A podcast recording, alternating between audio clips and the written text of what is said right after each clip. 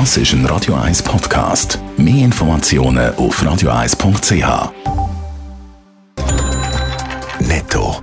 Das Radio 1 Wirtschaftsmagazin für Konsumentinnen und Konsumenten wird Ihnen präsentiert von Blaser Greinicher. Wir beraten und unterstützen Sie bei der Bewertung und dem Verkauf von Ihrer Liegenschaft blasergreinicher.ch Adrian Sutter. Die Tourismusbranche hofft auf einen Aufschwung, wenn der Bundesrat Corona-Massnahmen lockert. Gerade auch die Lockerung bei der Zertifikatspflicht wäre wichtig, findet der Hotelverband. Es sehe immer noch viele Gäste aus dem Ausland, die das abhalten, um in die Schweiz zu reisen. Eine Lockerung könnte die Situation verbessern, heisst es.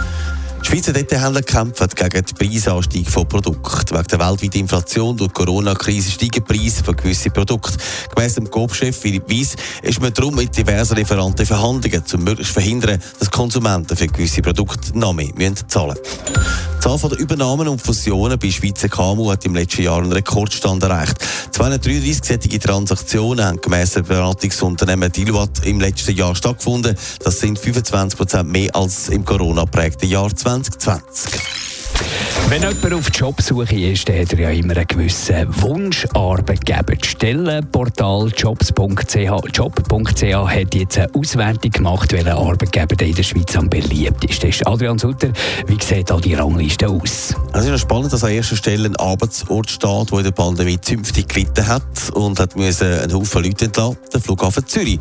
Viele werden gerne dort arbeiten oder zumindest versuchen es und nach Möglichkeiten dort eine Anstellung zu finden. Am Flughafen werden direkt 1700 Personen angestellt und indirekt 27.000.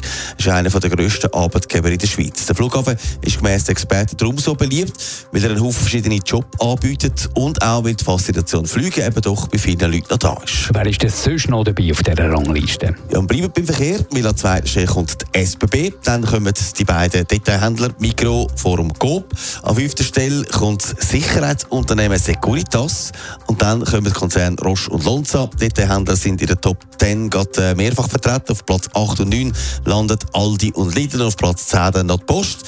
Man sieht also in der Top 10 sind vor allem Firmen, die man kennt und wo man davon ausgeht, dass sie krisenresistent sind. Netto, das Radio 1 Wirtschaftsmagazin für Konsumentinnen und Konsumenten.